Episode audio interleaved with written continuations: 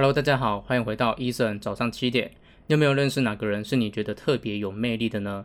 我自己很喜欢的一个美国脱口秀男星路易斯 C.K.，不知道你有没有听过这个人？我就觉得他很有魅力，他讲话非常有笑点，而且你就是会觉得他非常的好笑。如果今天路易斯 C.K. 一点也不有名，如果他只是你身边的一个普通朋友，你可能会觉得这个人白痴白痴的，脑袋不知道在想些什么，而且或许你甚至会觉得这个人讲话有点神经神经的。讲到魅力这个东西啊，我们常常会认为它可能是一种与生俱来的特质。有一些人的行事风格、说话方式，就是会让你感到很有魅力。不过啊，我想建议你，如果你想让自己更有魅力一点，你可以让自己变得稍微疯狂一点。换另外一种说法，就是让自己变得更神经质一点。这什么意思呢？得到 APP 的执行长托布花把这个叫做“一惊一乍定律”。什么是一惊一乍定律呢？就是说你要在对的时间点表现出超乎常人的兴奋度，试着去感染别人，刺激别人，让别人的情绪曲线不定期的上扬波动。这个东西就叫做魅力。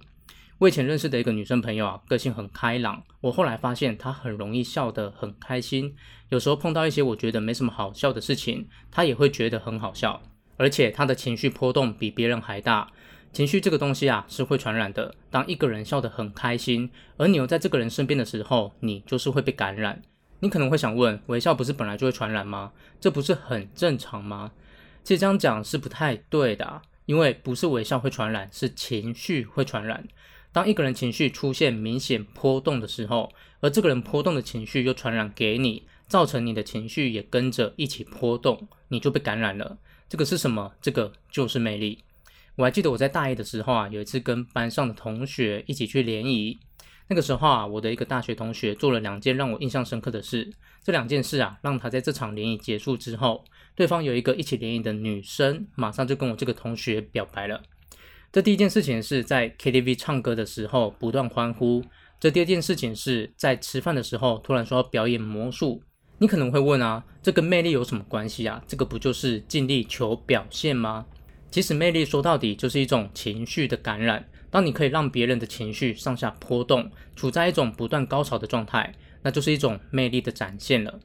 要让别人的情绪波动，你有两个做法：第一，你透过外在行为来感染；第二，你透过你的言语声音来表达你的情绪，然后去感染别人的情绪。这两个做法刚好就是我这个大学同学做的两件事。魅力这个东西来自于哪里呢？它来自于一个人所做的事、所说的话、所表达出来的情绪。可以造成别人情绪上的波动。得到 APP 的执行长托布花把这个叫做“一惊一乍定律”。这个世界是很枯燥的，就算你工作上做得非常好，你给别人造成的情绪曲线可能一样是平的。